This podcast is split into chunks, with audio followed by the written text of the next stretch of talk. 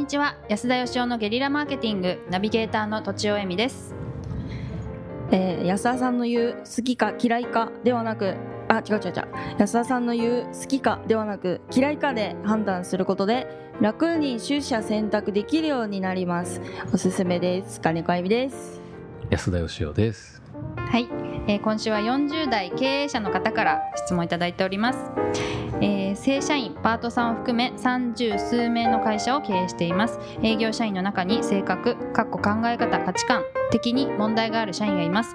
具体的には会社の売り上げは営業が作るものであって営業が営業の仕事に専念できるように事務所と事務職などの内勤は営業のサポートをするのが当たり前だという考え方を持っておりそれを社内で面と向かって発言するわけではないのですが同僚とプライベートで飲むときに延々とそれを主張するするかっこらしいのです。また事務職などの内勤スタッフもなんとなくその雰囲気を感じ取っているようです。この営業社員は営業成績は良いのですが私はその考え方とは真逆な考えなので彼の考え方を受け入れられません。不正行為等の会社に損害を与えるようなことをしているわけでは決してないのですが正直言ってやめてもらいたいと思っています。安田さんならこのような場合どのように対処されますでしょうか。ちなみに私の考えはやはりどこかのタイミングで本人にはっきりと俺と考えが合わないと伝えて彼の態度や考え方が変わらないのであれば退職を進めようと思っています。というこはい。じゃあまず、うん。金子先生かあ私先生ついちゃった。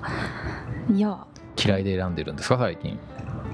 あなんかいやいいこいいことだなと思ってなんかすごい悩んでることにうん。対してうんやっぱりこれはいいところがあるからやっぱり残しておこうみたいななのってなんかすごいモヤモヤするんですけど逆にそれがあのなんかどっちか、まあ、切るか持っておくか考えるときに嫌いな部分がどうしてもこう合わない自分に合わないっていうところがどうしてもあるものに対しては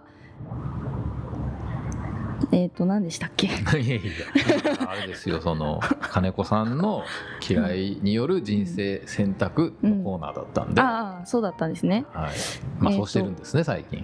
そうなんです。ちょっとその考えをより深めてあの出社選択をできるようになったらいいかなと思って。僕たまたま今日そういうのツイッターでツイートしてたんですけどね。はもうパクチーがすっごい嫌いなんですよ。い、うん、あそれそれですよそれ。それ。でね、うん。あの好きなもんってねうん。例えば牛肉が好きだとするじゃないですか。牛肉がほんのちょびっと入ってても、あ牛肉だって、まあ、ある程度の大きさだったら分かるけど、うん。分かんないじゃないですか。でもパクチーだとほんのちょっと入ってても分かうる、ん。すごいですよね。まあつまりその嫌いに対する感度ってすごいんですよ人間って。うんうん。で僕はこう好きなもんってよく間違えるのが人間だと思うんですけどね、うん。でも嫌いなものを絶対間違えないのも人間だなと思ってて。うんだから嫌いで選間違えないんじゃないのかでも嫌いがあっという間に好きになることありますからね。う。うん。好きの反対は嫌いではなく無関心とか言うじゃないですか。ああ、うん。言いますね。なるほど。好きと嫌いは同じぐらいな表裏一体みたいな、はい。ちょっと違う話になってしまったの。でいやいや、じゃあ、あの、僕と金子さんは考えを改めさせていただい。て。大変失礼いたしました。すいませんでも嫌いなもん好きになったりもしますもんね。パク。チー好きかもしれません本当は。確かに。どこにあっても見分けられるぐらい好きかもしれません。うん。えー本題に戻りますと、えーとまあでもこういう営業社員ってよくいるじゃないですか。営業が一番偉いみたいなタイプですよねそうですね。あそういうことなんですねまあだから営業以外の人は営業が食わしてやってんだみたいなのがあって、うんもう営業が仕事しやすいように、お前らはやりゃいいんだみたいなうんっていうことですよね。ですよね、うん。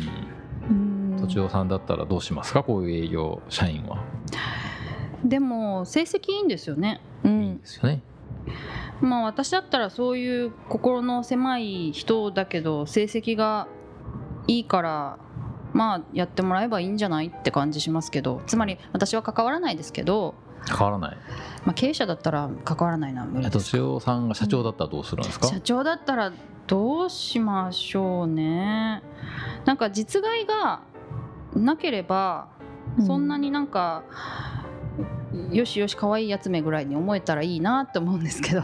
無理ですかね。いやいやいいんですよ。つまりはあのお金を取るってことですね。なんかこうそういう人ほどこう手のひらで転がされ転がしておけばそれは会社の利益になるみたいなことですかね。そうですね。でもちょっと悪影響がありますね。同僚とかそのチームワークみたいなところに。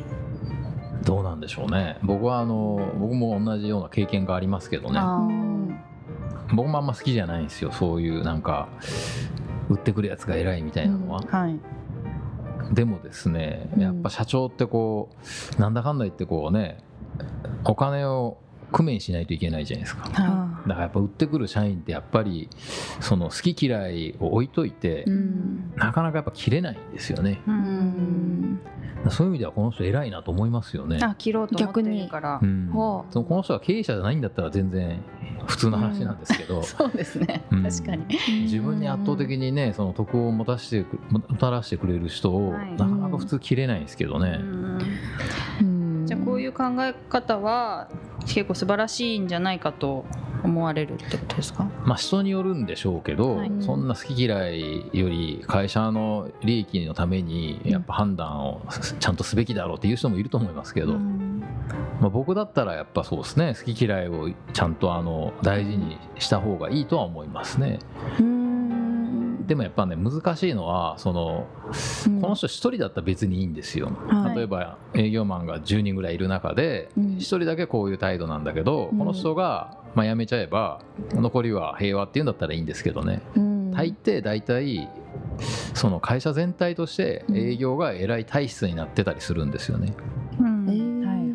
例えば売り上げ上げる人に対して報奨金とかをすごい出してる会社があるとするじゃないですか。はいはいだけどその契約が取ってんのは君だけどもだけどみんなの周りの応援があるからできるんじゃないかみたいなことでうんそれをみんなで均等に給料を分けるとするじゃないですか。はいそしたらそういう人ってねやっぱり辞めちゃうんですよ。じゃあもっと稼げるとこ行きますと。もっと評価してくれるとこ行きますっていう。うんまあ、つまりその、この人一人の問題じゃなくってまあ頑張ってる、まあ、黒字の業績上げてる営業マンがバババって一気に抜けちゃう可能性もあるっていうことですよね。そうですよね。まあ、だからその人に頼らない仕組みで売るっていうだから組織全体でうん。みんなの力で売っていくんだっていうのはとってもすごい大事なことなんですけどね、うん。まあ、多分これから会社がもっともっと大きくなるためには必要な判断だと思うんですけど。うんその判断したがためにあの会社が傾いたりとか潰れちゃったりっていう可能性があると思うんですよね。なんか営業と、まあ、その内勤とかあとまあ制作チ割と制作チームみたいなのって、はい。うん。結構敵対しがちなあの会社が多いかなという印象があるんですけそうどですね。でもなんかお互いにでもちゃんと感謝し合ってる会社もあると思うんですよね。うん。なんかそういう社風にするのってうん。まあ私は簡単に言うと人を入れ替えたりするすればどっちの気持ちも分かるので、はい、あの感謝し合えるんじゃないかなと思うんですけどうん。そういうのってどう思われますか、大きい会社だったらいいかもしれないですけど、うん。はい。ちっちゃい会社だったらその入れ替えて売り上げがまあ保てればいいんですけどもそれによってねあの営業不向きな人が営業体験して全然売れないとか。はい、うん。一人の影響が結構大きいってことですね。人を入れ替えた時の影響が、ね。はいはいはい、まあだから一人だけじゃなくってもうあのもう組織をそのまま入れ替えるぐらいの覚悟がいるんだと思うんですよね。うん。売り上げが多少落ちても。はい、だからこの社長さんもその、まあ、本人に言いたくないなっていうような気持ちよりは、あのそれなりの覚悟を持って多分売り上げが激減するかもしれないけど、うん。でもやっぱりそれは言うべきだろうというふうに腹くぐってんでしょうから、はい。うんそこが偉いなと思いますけどはい。ね、うん。うん。まあ難しい問題ですよね。うん。あの実際ね本当に一人の力だけで売れるもんじゃないんで。はい。うんだからなんかみんなで喜び合いたいもんですが大体の場合あの大体のその業種において営業で売ってる人の方がやっぱ周りのスタッフさんより給料高かったりしますんで、そうですよね。うん。はい一応あのお まとめを。ちょっと答えは出ないんですけれども、まあ、微妙なことで、うん。まあ、あのこの人を辞めるとかあ辞めさせるとか、まあ、しはっきり話すっていうのは、まあ、それなりの覚悟を持ってうん。言うべきだし、まあ、覚悟を持って言うのは非常になんかあのえ偉いっていうんですかね。うんはい、私はまあ応援したいですね。なるほど。そういう ことです。はい、はい、本日は以上です。ありがとうございました。ありがとうございました。本日も番組をお聞きいただいてありがとうございます番組への質問ご意見はブランドファーマーズインクのホームページからお問い合わせくださいまたポッドキャスト番組を自分もやってみたいという方は podcastproduce.com からお問い合わせください来週もお楽しみに